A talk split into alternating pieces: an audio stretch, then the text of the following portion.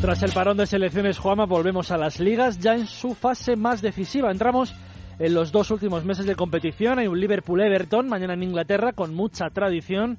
Un apasionante Nápoles-Juventus en la vuelta de Higuaín a San Paolo. Y mañana un título se pone en juego en Francia, la Copa de la Liga, con los dos primeros de la tabla en Liza, Mónaco, París Saint-Germain.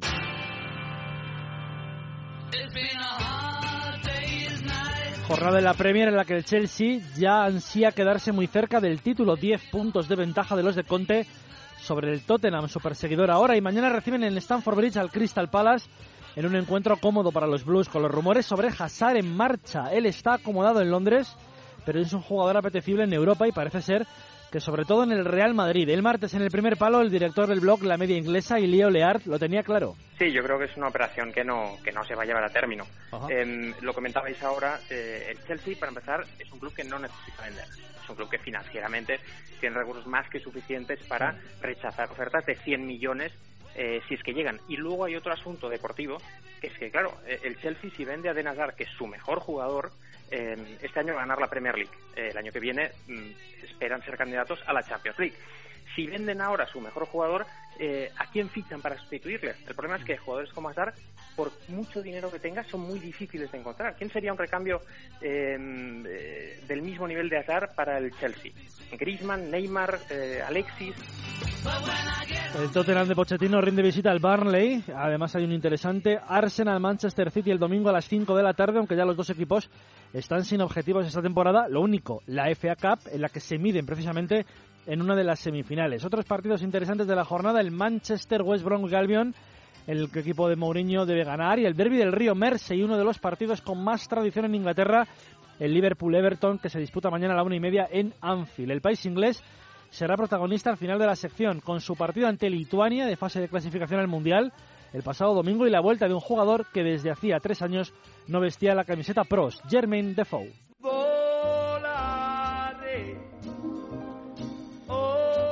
En San Paolo el domingo a las 9 menos cuarto hay un partido que paralizará Italia y seguramente centrará la vista de diversos ojeadores. El Nápoles Juventus significa mucho en el país transalpino.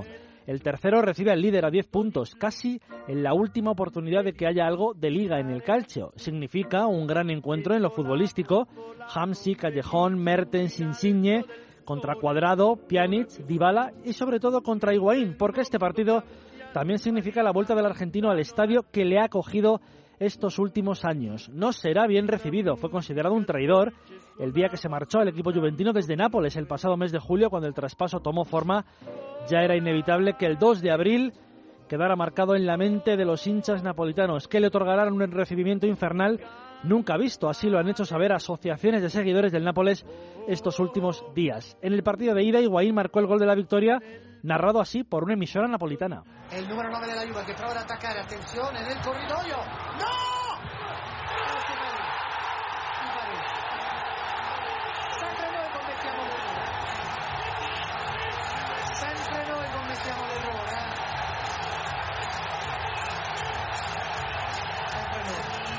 El matiz importante es que el periodista se refiere como jugador número 9 a Higuaín, nunca por su nombre, lo que da una idea de lo que supone ya Higuaín para los restos en la ciudad napolitana. Aquel día no celebró el tanto, pero nunca perdonarán la marcha al grande del, que consideraban hasta verano su jugador, su amor incondicional. Por si esto fuera poco, la pesadilla de Higuaín se mantendrá unos días porque el miércoles vuelven a jugar también en San Paolo en partido de vuelta de las semifinales de Copa donde la Juve lleva un 3-1 del partido de ida. Ese Napoli Juventus marcará media liga en Italia y lo presenciará muy atento todo el equipo de la Roma, que mañana recibe al Empoli y que tiene que hacer los deberes. Si gana y la Juve pierde, los capitalinos estarán a cinco puntos y todavía hay un Roma Juve en el Olímpico el próximo 14 de mayo. También esta semana en Italia, pescar a Milán el domingo a las 3 el Inter Sampdoria que se va el lunes, 9 menos cuarto, y una buena oportunidad para el Atalanta, revelación del año, de asentarse en los puestos altos. Juega en Marassia ante el Génova el domingo.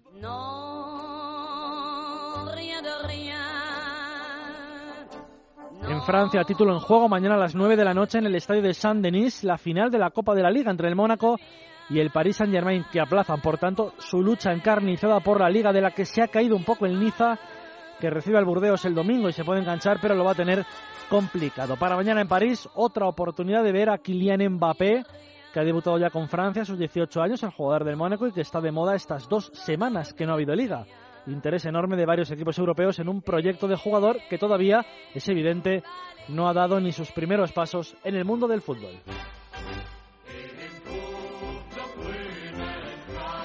En Alemania nos hemos descuidado las últimas tres semanas y de repente ya tiene el Bayern 13 puntos de ventaja sobre el Leipzig, o lo que es lo mismo, liga sentenciada. Los Ancelotti reciben al Augsburgo mañana a las tres y media y los segundos clasificados reciben al Darmstadt. Se le han acercado mucho tanto Dortmund como Hoffenheim, que hacen peligrar la segunda plaza al equipo recién ascendido y revelación este año. Hay un interesante Salke Dortmund y el domingo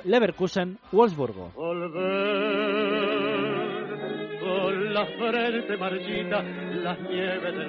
Esta semana merece la pena hablar de las eliminatorias sudamericanas para el Mundial, que tienen a una selección en un momento de forma estupendo. El Brasil de Tite, con 33 puntos y con pie y medio en Rusia. Y la Argentina de Leo Messi, o mejor dicho, la Argentina que sin Leo Messi baja los próximos cuatro partidos, va a tener que jugarse la plaza mundialista en una mala forma argentina. En el primer palo, Hernán Feller, el martes era muy claro. Ahora ya en Argentina también se empezó a tejer, porque acá en Argentina somos bárbaros para destruir a los ídolos y siempre tenemos algo para decirle a Messi. Bueno, y, digo, tenemos, porque soy argentino, pero no me incluyo en esa lista, eh, de que Messi insultó para no viajar a La Paz y no jugar en el partido con Bolivia, que es muchos metros de altura, y por qué Messi, y, y, cómo Messi no se tapó la boca, que todos los jugadores hoy se tapan la boca para insultar. Bueno, una cantidad de, cosas que para algunos serán ciertas, para otros no.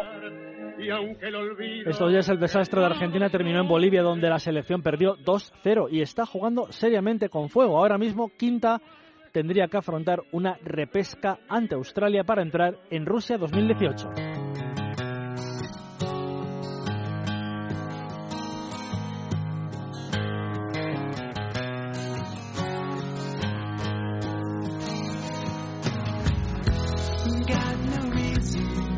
Ya hemos hablado antes de él y merece aparecer en este final de sección. Jermaine Defoe ha sido noticia este principio de año por dos motivos. Uno, quizá el menos importante, su vuelta a la selección inglesa tres años después.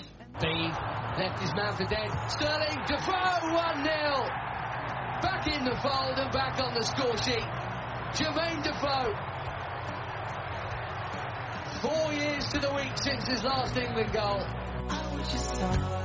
Era la narración del gol ante Lituania el pasado domingo, el primero de Inglaterra para volver a coger a un jugador de 34 años que ya había dado casi por perdida su vida profesional. Del Tottenham pasó a Toronto a jugar en la Major League Soccer, pero hace año y medio le rescató el Sunderland para la Premier.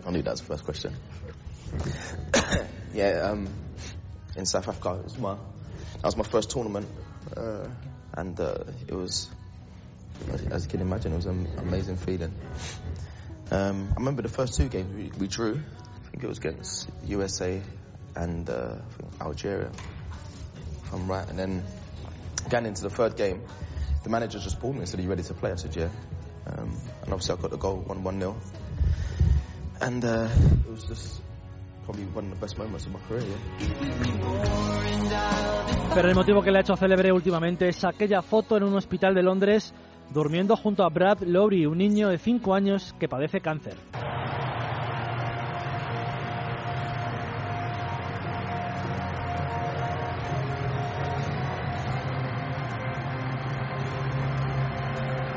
El domingo saltó al césped de la mano de Brad y Brad se lo agradeció con una sonrisa que enmudeció Wembley. Luego al marcar, Defoe se fue rápido al lugar donde Brad observaba el partido y le dedicó el gol. Una historia de superación la que va a tener que vivir el niño y una historia de superación distinta. Al fin y al cabo, la que vive Defoe, que estaba feliz por volver a la élite.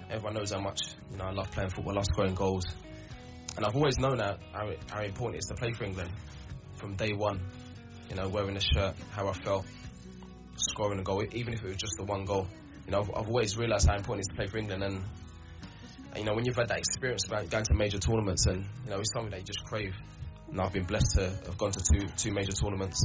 Um, and like I said, just never giving up really, just always keeping my head down, working hard, and, and just having that hope that I'll get back in. And... Una de esas historias que te motivan a seguir creyendo que el fútbol no es todo marketing, dinero, historias superficiales. Hay historias bonitas. La suya propia de Defoe, la de Defoe ajena, sin ánimo de lucro, hacia Brad, un niño que se va mientras observa a sus ídolos de cerca toda la fuerza del mundo para él.